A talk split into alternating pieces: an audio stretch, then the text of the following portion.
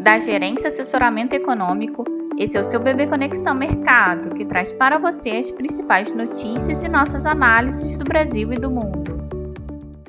Quarta-feira, 16 de novembro de 2022, eu sou Eli Francis e vou dar um panorama sobre os principais mercados no exterior após uma sessão positiva ontem. Os mercados hoje tendem a fazer ajuste técnico enquanto avaliam indicadores e discursos agendados para o dia em meio ao noticiário sobre tensões geopolíticas.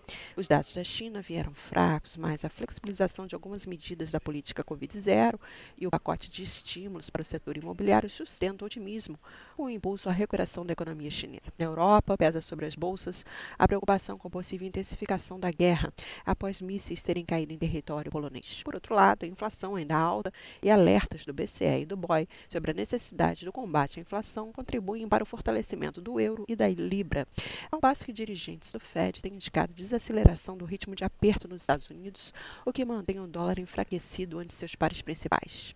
Quanto às taxas dos treasuries, após as fortes quedas recentes, tendência de alta para o dia apoiada por ajuste técnico, discursos de dirigentes indicando redução do ritmo de aperto, mas possível aumento da taxa terminal, e indicadores de atividade apontando crescimento.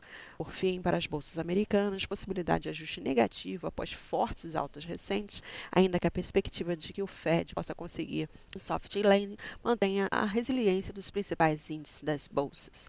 Portanto, apostamos em um dólar mais fraco frente às principais moedas e divisas emergentes, taxa dos treasuries em alta, bolsas em queda e commodities em alta. No Brasil, os investidores voltam no feriado nacional focados na evolução das negociações em torno da PEC da transição, enquanto aguardam dados de atividade dos Estados Unidos e adequam suas posições ao movimento otimista dos ativos internacionais na véspera, que foram impactados pela desaceleração da inflação americana.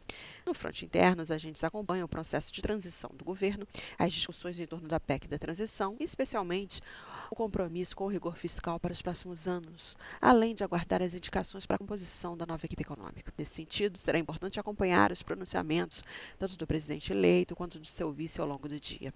Assim, esperamos um dia de ajuste positivo para os ativos domésticos, em linha com o cenário externo da véspera, com o Ibovespa apontando valorização, o dólar recuando frente ao real, com investidores desmontando parte das posições de hedge e a curva de juros devolvendo prêmios de risco, refletindo a queda do dólar e da taxa dos treasuries da sessão anterior anterior, apesar de um dia mais misto para os ativos internacionais hoje. Em suma, esperamos dólar em queda, juros em queda e Ibovespa em alta. Bem, um bom dia a todos e bons negócios. Por fim, lembramos que essas informações refletem somente expectativas e por isso a instituição não se responsabiliza por eventuais perdas financeiras.